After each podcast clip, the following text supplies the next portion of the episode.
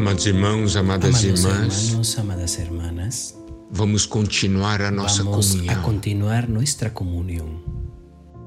E nós vimos Y nosotros vimos em Apocalipse en Apocalipsis 2 capítulo e 3, 2 y 3 Quem é esse Senhor que fala quién es este? Señor que habla con nosotros hoy. Él habló a las siete iglesias, pero Él dice, quien tiene oídos, oiga lo que el Espíritu dice a las iglesias. Esto quiere decir que Él está hablando hoy con cada uno de nosotros. Como Él nos pidió para que oyéramos lo que Él habló a cada iglesia, Él se está revelando a todos nosotros. Nosotros vimos que al inicio de cada carta, nuestro Señor se presenta. Se presenta de una manera muy especial y nosotros necesitamos conocer este Señor.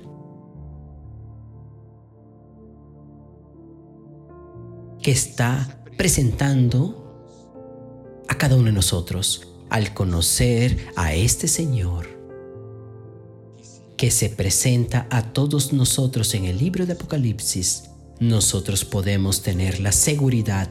Nuestro Señor es poderoso y si Él está hablando con nosotros es porque Él quiere salvarnos, es porque Él quiere hacer de nosotros vencedores. Alabado sea el Señor porque en los días de hoy nosotros podemos oír su hablar. Entonces vamos a ver ahora Apocalipsis capítulo 3 versículo 1. Escribe al ángel de la iglesia en Sardis, el que tiene los siete espíritus de Dios y las siete estrellas, dice esto, conozco tus obras, que tienes nombre de que vives y estás muerto. En este versículo, nosotros podemos ver que el Señor es aquel que tiene siete espíritus de Dios. Él es aquel que nos da de su espíritu, un espíritu siete veces intensificado, para que nosotros podamos vencer en los días de hoy, donde la iniquidad ha operado, donde las tinieblas han operado. Él como el Espíritu en nosotros hace con que nosotros tengamos vida y que nosotros brillemos. Un gran problema es tener el nombre de que está vivo pero está muerto. Entonces el Señor estaba hablando a la iglesia en Sardis que ellos tenían el nombre de que estaban vivos pero estaban muertos. Por eso ellos necesitaban de Él como aquel que tiene los siete espíritus de Dios. Él es aquel que puede dar vida a todos nosotros. El Señor hoy anda en medio de las iglesias, cuidando de cada uno de nosotros, preocupado con la situación de cada uno. Aún que usted estuviera muerto, no tenga miedo. Él es aquel que tiene los siete espíritus de Dios. Él es aquel que puede darnos vida. Y si hoy usted no está brillando, Él puede hacer a usted brillar. Y es por eso que Él habla a las iglesias, porque Él quiere dar vida a las iglesias. Las iglesias aquí son representadas por los candeleros y Él está caminando por medio de los candeleros, haciendo de que cada candelero brille, haciendo con que usted brille, haciendo que yo brille y dando vida a todos nosotros. Este es nuestro Señor y este es el Señor que habla con nosotros. Por eso, al conocer a este Señor revelándose en el libro de Apocalipsis, en sus capítulos iniciales, nosotros podemos llenarnos de esperanza. Amado hermano, amada hermana, ¿quién está hablando hoy con usted? Es el Señor que tiene siete espíritus de Dios. Él quiere infundir su espíritu en nosotros y hacer de nosotros estrellas que brillan en medio de las tinieblas. Y otro punto que necesitamos conocer es el que está en Apocalipsis capítulo 3 versículo 7. Escribe al ángel de la iglesia en Filadelfia.